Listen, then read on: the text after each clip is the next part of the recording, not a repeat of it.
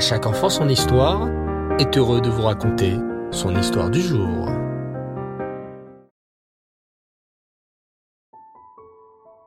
Bonsoir les enfants et Reftov, très content de vous retrouver. Vous allez bien? Baou Hachem. Alors ce soir, comme tous les jeudis soirs maintenant, c'est notre rubrique spéciale autour de notre histoire juive. Notre histoire, les enfants, est riche et longue.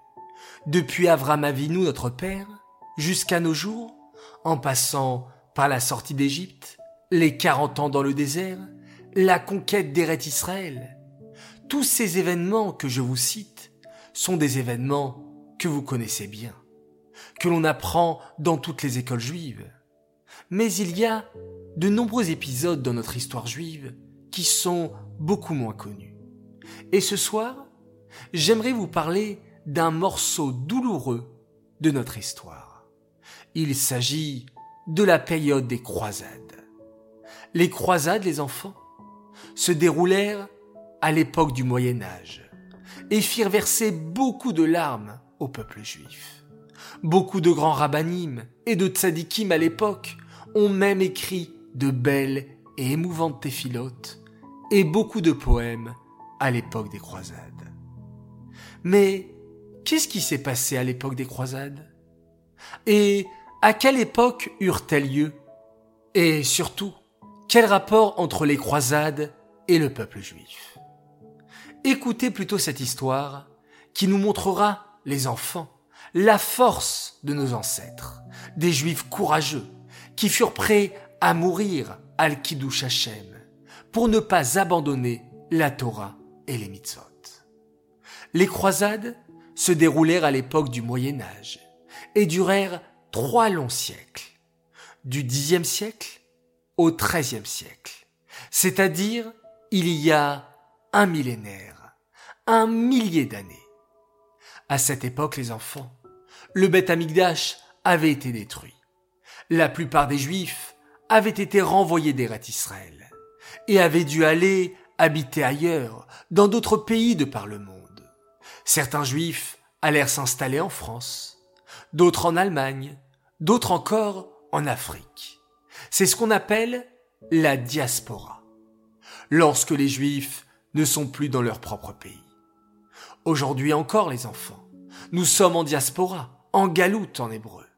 Car nous, les Juifs, sommes éparpillés un peu partout dans le monde, et nous supplions Hachem de nous envoyer Machiach pour nous ramener en Eret Israël. À l'époque donc du Moyen Âge, beaucoup de Juifs étaient partis s'installer en France, en Allemagne, ainsi que dans d'autres pays. Mais même si les Juifs étaient exilés et loin d'Eret Israël, ils n'en oubliaient pas pour autant la Torah. Les Juifs continuaient à étudier la Torah de tout leur cœur.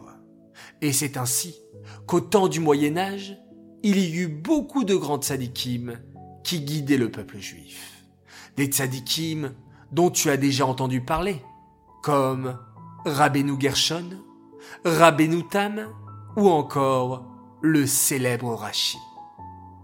Vous allez me dire, les enfants, si nous n'étions pas en Eret Israël, alors la terre d'Israël était-elle vide? Non, malheureusement. D'autres peuples s'étaient installés à l'époque en Eret Israël. Il s'agissait de peuples musulmans, qui pratiquaient la religion musulmane, la religion de l'islam. Hélas, il arriva qu'en Europe, bien loin d'Eret Israël, se leva un pape. Le pape est le chef des chrétiens. Vous savez les enfants, que nous n'avons pas le droit de rentrer dans une église, ni même de regarder une église, car c'est de la Avodazara, de l'idolâtrie. Les gens qui prient dans des églises ne sont pas juifs.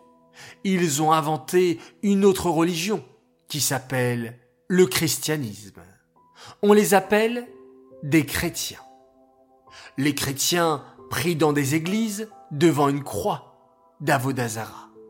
Et le chef des chrétiens s'appelle le pape. Bien sûr, nous les juifs n'avons aucun rapport avec tout ça. Hélas, que se passa-t-il à l'époque, au Moyen Âge, en 1095 exactement? Le chef des chrétiens, qui s'appelait le pape Urbain II, que son nom soit effacé, fit un grand discours à tous les chrétiens de toute l'Europe.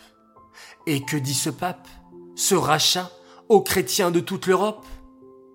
Chrétiens, la ville de Jérusalem en terre d'Israël est très précieuse. En ce moment, ce sont les musulmans qui s'y trouvent, à Jérusalem.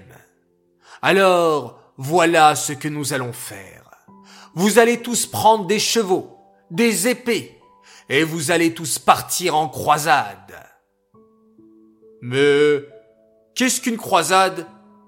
demandèrent les chrétiens, qui écoutaient le pape aveuglément. Une croisade, c'est une expédition de guerre, déclara le pape avec force. Je vous ordonne de vous rendre jusqu'à la terre d'Israël, et là-bas vous massacrerez tous les infidèles. Et sur votre chemin, si vous croisez des infidèles, je vous ordonne de les mettre à mort. Les infidèles? Mais qu'est-ce que les infidèles, les enfants? Eh bien, les infidèles, ce sont tout simplement ceux qui ne sont pas chrétiens, ceux qui ne vont pas à l'église et ceux qui ne se prosternent pas devant la croix. Clairement, les enfants, ce pape Urbain II, Immarchemo, ordonna à tous les chrétiens d'Europe de partir en Erat Israël et de tuer là-bas tous ceux qui n'étaient pas chrétiens. Hélas, les chrétiens écoutaient au doigt et à l'œil de tout ce que leur dit le pape. Ils quittèrent donc toute leur famille, prirent leurs chevaux et leurs meilleures armes, et se mirent en route pour la terre d'Israël vers Jérusalem. On appela ces gens-là des croisés, car ils firent des croisades pour conquérir la ville sainte de Jérusalem. Il y eut en tout six croisades durant le Moyen Âge. Mais c'est le pape Urbain II qui fut responsable de la première croisade, et c'est lui qui encouragea les chrétiens à partir en croisade. Les croisés firent beaucoup de mal aux juifs. Et pour connaître la suite, je vous donne rendez-vous jeudi prochain pour un nouvel épisode. J'aimerais dédier cette histoire les Nishmat, Suzy Messaouda bat Matayesh et Esterada Sabat Shimon, Aléana Shalom. J'aimerais souhaiter une grande réfoua chez les mains et dédier cette histoire également pour Ephraim Binyamin Ben Yael Elisha. Voilà les enfants, si vous pouvez faire un télim et prier fort pour Ephraim Binyamin pour qu'il puisse guérir très très rapidement. J'aimerais souhaiter deux grands Mazaltov ce soir.